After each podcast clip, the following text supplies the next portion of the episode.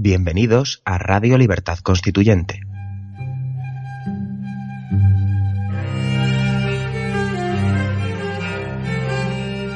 Están escuchando Sentido de la Revolución Francesa, un programa de la serie Nuestros Fundamentos. Presenta Adrián Peral Espina.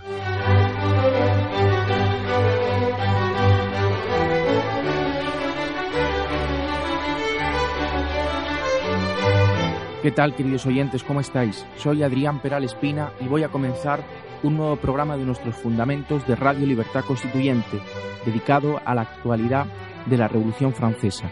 La semana pasada terminé el programa contando, leyendo la declaración de guerra de Luis XVI contra, en nombre de Francia, contra el rey de Hungría y el de Bohemia. Suponía la declaración eh, de guerra de la revolución contra las monarquías europeas. Bien, mm, voy a continuar el programa de hoy donde lo dejé la semana pasada con esta declaración de guerra mm, de Luis XVI y las manifestaciones, las declaraciones que después de esta declaración de guerra eh, dijeron los políticos, algunos de los políticos más importantes de este momento histórico.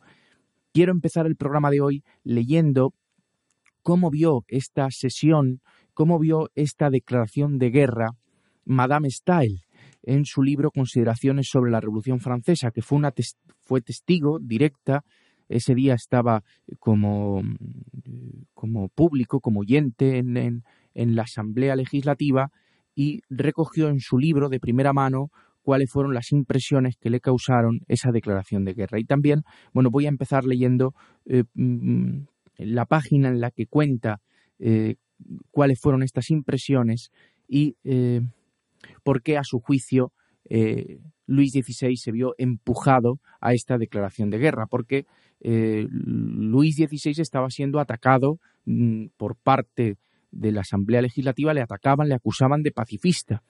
Y los ministros que tenía hasta ese momento eran ministros que no estaban Mm, a favor de la guerra. Por ejemplo, el ministro de Guerra, Narbona, el ministro Narbona, pues mm, rechazaba en principio la guerra.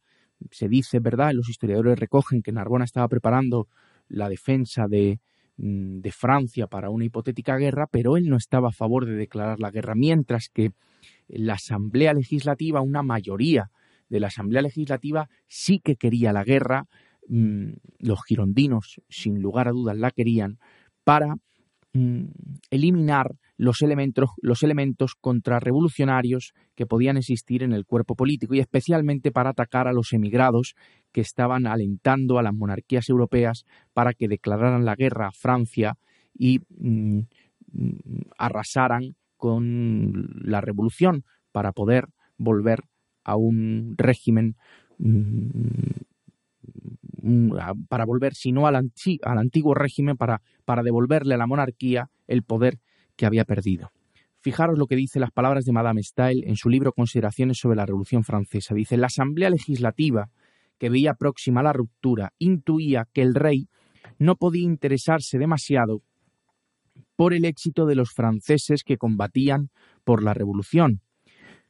La Asamblea Legislativa no se fiaba de los ministros, convencida de que en el fondo no querían rechazar al enemigo cuya asistencia estaban solicitando en secreto. Esta es la hostilidad que despertaba Luis XVI y sus ministros. Se acusaba a Luis XVI de no querer enfrentarse con las potencias europeas porque en realidad estaban ligadas en secreto con ellas, cosa que luego se demostró que era cierto, que Luis XVI y que María Antonieta, María Antonieta mantenían correspondencia con eh, con el rey Leopoldo, con el rey de Austria, con el, con el emperador y, eh, por ejemplo, que, eh, en fin, no me quiero ahora detener en detalles, pero que sí, había, había connivencias entre la monarquía y los ministros de la monarquía y los emigrados que estaban en relación con las potencias monárquicas.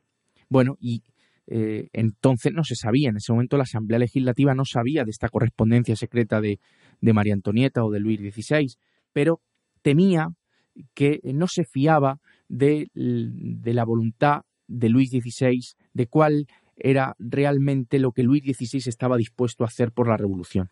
Y por eso acusaban de pacifista al mm, gobierno de entonces de la monarquía, al gobierno Fiullán. Y ese fue el motivo, que lo vimos la semana pasada, por el que eh, los, ministros, eh, por ejemplo el ministro Narbona o el, ministerio Fiullán fue, eh, fue sustituido, fue reemplazado por un ministerio girondino, por el ministerio en donde estuvo Roland en interior o Dumuriez en, en exteriores.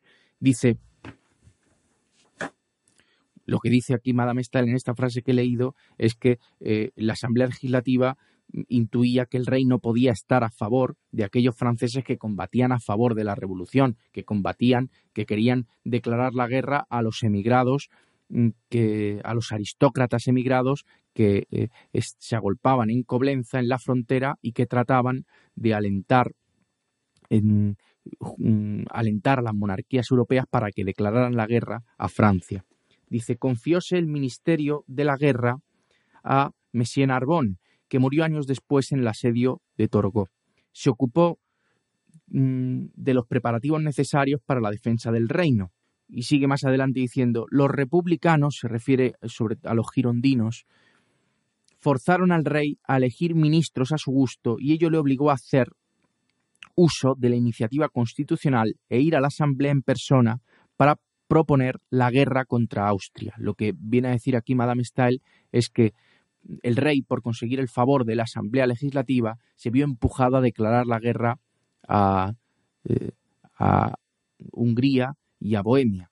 Pero en el fondo, mm, lo que luego se supo es que el rey quería la guerra contra el imperio austriaco, contra las monarquías europeas, estaba dispuesto a, a tener esa guerra, es decir, contra Prusia, contra Suecia e incluso, si era necesario, contra Inglaterra, para perder la guerra y recuperar el poder que había perdido.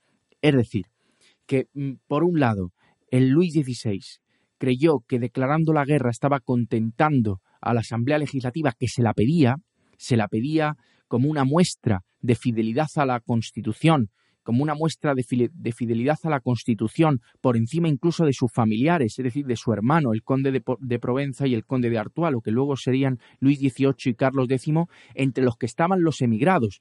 Eh, los hermanos del rey estaban en Coblenza y eran los que dirigían las inteligencias mm, de la aristocracia, de la contrarrevolución, para conseguir un ejército para, para, eh, eh, atacar la Francia mm, de entonces. Bien, pues dice que esa debilidad del rey fue la que le arrastró a declarar la guerra, que no fue capaz el rey de, en fin, de tener un criterio propio, sino que se dejó llevar por la Asamblea Legislativa para tratar de contentarla. Luis XVI eh, cedía poder, cedía poder pero no era capaz de dirigir los acontecimientos. Muy al contrario, eran estos los que le dirigían a él.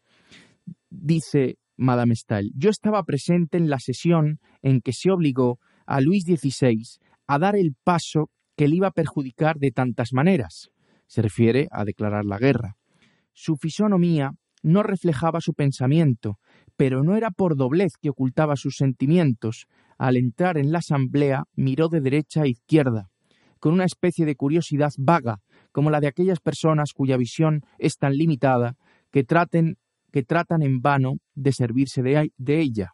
Propuso la guerra en el mismo tono de voz que hubiese podido proponer el decreto menos importante del mundo. En cuanto Luis XVI y sus ministros hubieron salido, la Asamblea votó la guerra por aclamación.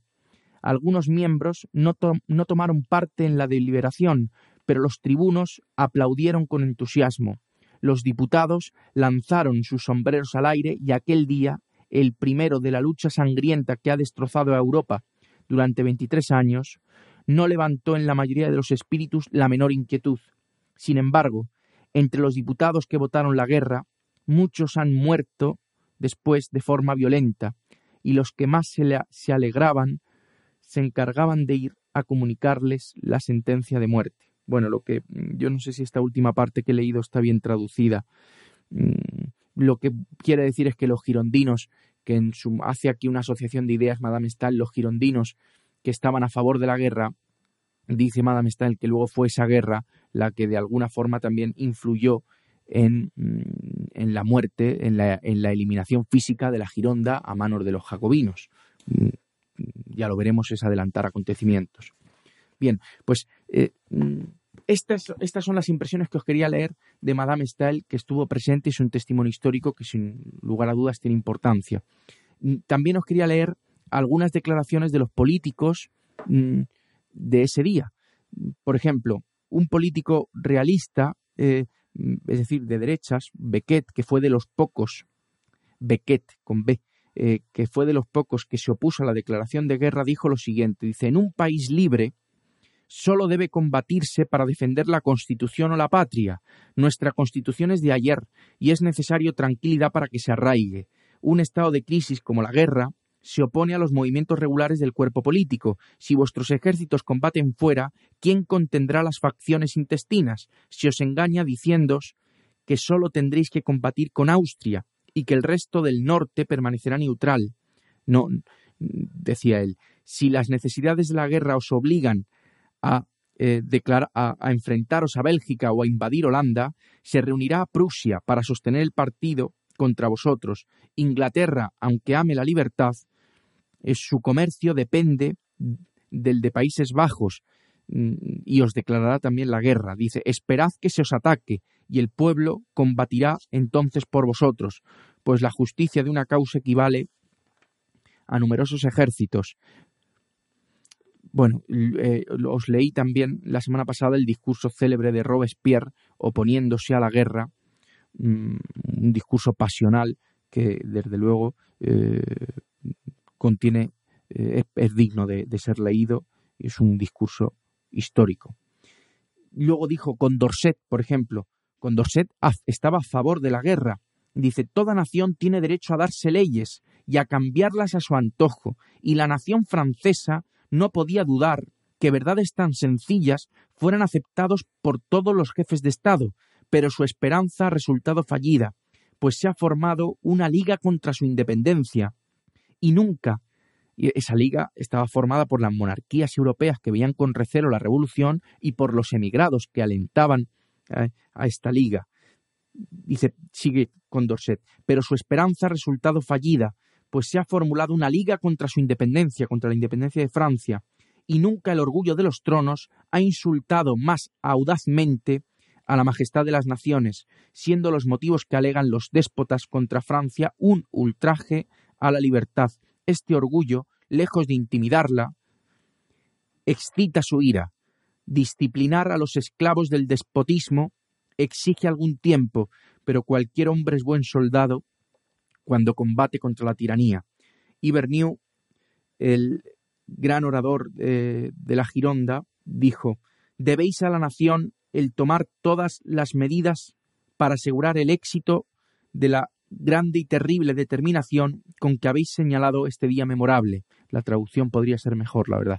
Recordad la energía que hace caer las bastillas, haced que resuenen en todos los puntos de la nación estas sublimes palabras, vivir libres o morir, la Constitución sin modificación alguna o la muerte, y que estos gritos lleguen hasta los tronos coligados contra vosotros, para hacerles saber que en vano se ha contado con vuestras, con nuestras divisiones interiores, porque en cuanto la patria está en peligro, solo tenemos un deseo, el de salvarla o morir. Pues si la fortuna hiciera traición en los combates a una cosa, a una causa tan justa como la nuestra, nuestros enemigos podrán insultar nuestros cadáveres, pero no sujetarán a un solo francés con sus cadenas. Queridos oyentes, una pequeña pausa y continuamos. Estas fueron las declaraciones de Bernieu después de la declaración de guerra de Luis XVI. Todos los días a las 7 de la mañana escuche nuestros fundamentos. Una serie de programas dedicados al análisis de las ideas recogidas en las numerosas obras escritas por don Antonio García Trevijano. Nuestros fundamentos el fundamento del MCRC.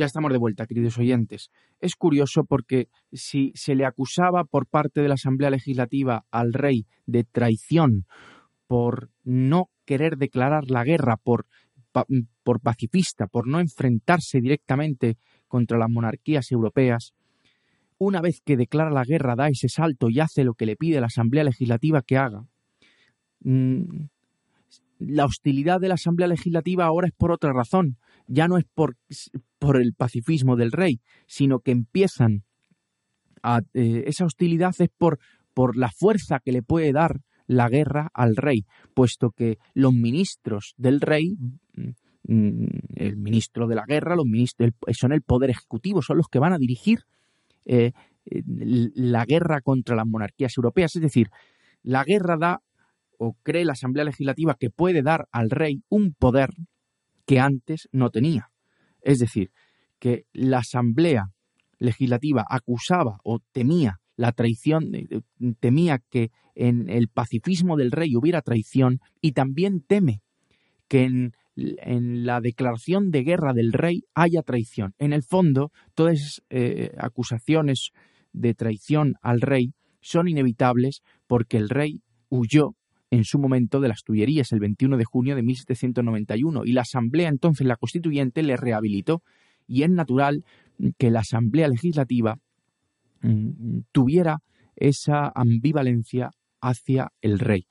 ¿Cómo quiso ponerle a prueba después de, que se hubiese declarado la guerra? La Asamblea Legislativa quiere seguir poniendo al rey en un brete, quiere ponerle eh, en una situación, quiere ponerle a prueba. ¿Cómo le pone a prueba? Pues la Asamblea Legislativa va a proponer al rey que apruebe dos decretos. Mm, uno pide constituir un campamento de 20.000 hombres armados, eh, compuesto por federados, alrededor de París. Y, eh, claro, ya se había declarado la guerra, lo que se pretendía era ejercer de contrapoder a la Guardia Nacional y al poder que los ejércitos eh, que estuviesen dirigidos por Lafayette y también eh, por eh, Dumouriez, que estaba al frente del Ministerio de Asuntos Exteriores, pudieran tener. Es decir, querían ser un contrapeso, una balanza. La Asamblea Legislativa quería tener también poder ejecutivo, quería tener un poder militar que oponer, eh, llegado el caso, un poder eh, leal a la Asamblea que tuviera, eh, que pudiera echar mano de él, llegado el caso, incluso que sirviera de contrapoder al que tenía Luis XVI. Y ese es un decreto.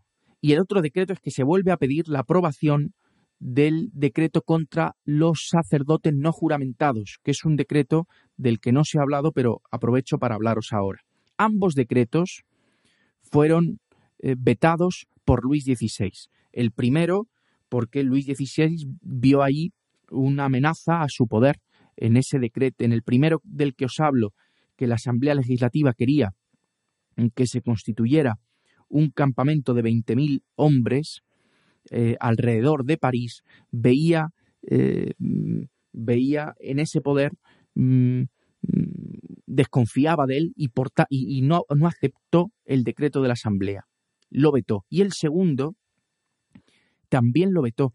Mm, quiero explicaros brevemente cuál era el conflicto con los sacerdotes no juramentados. Porque, porque la supresión de los privilegios del clero que tuvieron lugar eh, en 1789, con la Asamblea Constituyente, dejaron a la Iglesia mermada de ingresos, a la, Iglesia en Francia, y el Estado eh, quería influir en el poder religioso mm, que suponía obviamente una influencia muy grande dentro del, de Francia, dentro de los ciudadanos franceses. Y lo que hizo fue eh, otorgar al clero una dotación económica eh, una, una, pensión a, los sacerdotes, los convirtió a los sacerdotes en funcionarios, pero mm, el Estado pagaba, compensaba a los sacerdotes con una pensión, pero a cambio les pedía jurar la Constitución. Se pretendía, como digo, convertir a los funcionarios en Estado y se, les y se pretendía también conjurar el peligro que suponía para la revolución la influencia en la población de los sacerdotes contrarrevolucionarios, que desde luego que lo sabía, sacerdotes que no estaban a favor de la revolución. Con todo, muchos sacerdotes se negaron a jurar la Constitución de septiembre de 1791, es decir, la Constitución civil del clero, que, como digo, trataba de compensar a los sacerdotes con, con dinero del Estado por la pérdida de ingresos que sufría, que, iba que había sufrido la Iglesia como consecuencia de la supresión de los privilegios, del diezmo y de otros, eh, de otros privilegios que, y otros ingresos que podían recaudar en el antiguo régimen, se quería convertir a esos religiosos, eh, a, esos sacerdotes, se quería convertir al clero en funcionarios del Estado, pero se les quería obligar a jurar la Constitución, de forma que el clero quedó dividido entre sacerdotes juramentados y otros sacerdotes que no estaban juramentados, que se negaban a jurar la Constitución. Mm, lo cual provocó una división en los municipios de Francia, en toda Francia, mm, eh, porque había eh, en, muchos municipios un sacerdote juramentado y otro sacerdote no juramentado. Había muchos pueblos en los que eh, eh, la misa la daban dos sacerdotes distintos que entre sí tenían, eh, tenían como en natural hostilidad porque tenían, tenían ideas opuestas. Bueno, pues y hubo enfrentamientos violentos en, distintos municipios. En la época de la Asamblea Legislativa ya vimos que, que, que los enfrentamientos violentos eh, se sucedieron en esos primeros meses. Bueno, pues ¿cuál fue la resolución que adoptó la Asamblea Legislativa ante ese eh, esa situación en la que había sacerdotes juramentados y sacerdotes no juramentados, sacerdotes que no estaban dispuestos a acatar la Constitución de 1791. Pues mm, pidió al rey que aprobaron, eh, redactaron un decreto, el rey tenía poder de veto, redactó la Asamblea Legislativa un decreto que el rey, como digo, vetó y os voy a leer en qué consistía ese decreto. Eh, todo eclesiástico no juramentado estaba obligado, eh, o querían obligarles, a presentarse eh, en el, por término de ocho días ante su municipio para prestar juramento civil a la Constitución, y los que se negasen dejarían de recibir sueldo o pensión alguna del Estado, y serían considerados sospechosos de sedición y vigilados, podrían ser aquellos sacerdotes no juramentados, podrían ser separados de su, podrían ser eh, apartados de su domicilio e incluso si se negasen a, ser enviados a otro domicilio, podían ser reducidos a prisión. Además, se decía que en ese decreto que las iglesias eh, destinadas al culto pagado por el Estado no podrían dedicarse a ningún otro, de forma que los sacerdotes no juramentados empezaron a dar misa pues en ermitas abandonadas o en medio del campo y tenía mucha gente que le seguía. Entonces, mm, la, Asamblea Legislativa vio en esos sacerdotes no juramentados un riesgo de contrarrevolución porque creían que podía influir en eh, los ánimos de, los franceses para, eh, para, ir en contra de, los avances que estaban teniendo lugar con la Constitución, con, las, con las medidas que adoptaba la Asamblea Legislativa no me da tiempo a comentar este decreto, pero lo cierto es que el Luis XVI vetó estos dos decretos, tanto el decreto contra los sacerdotes no juramentados como el decreto de la Asamblea Legislativa que pretendía constituir un cuerpo eh, militar alrededor de París. Dejo para el próximo día algún comentario eh, acerca de este decreto contra los sacerdotes no juramentados, que desde luego es una intromisión del poder político en el poder religioso e incluso una persecución contra todo aquel sospechoso de ser un adversario político. En el próximo programa os leeré eh, los discursos a favor y en contra de este decreto y cómo se usa este decreto para poner a prueba a Luis XVI y eh, acusarle de eh, traición, acusarle de connivencia con todos los elementos contrarrevolucionarios que existían en ese momento en la nación francesa. y os leeré el famoso discurso de 3 de julio de Bernieu mm, de 1792. Hasta el próximo programa.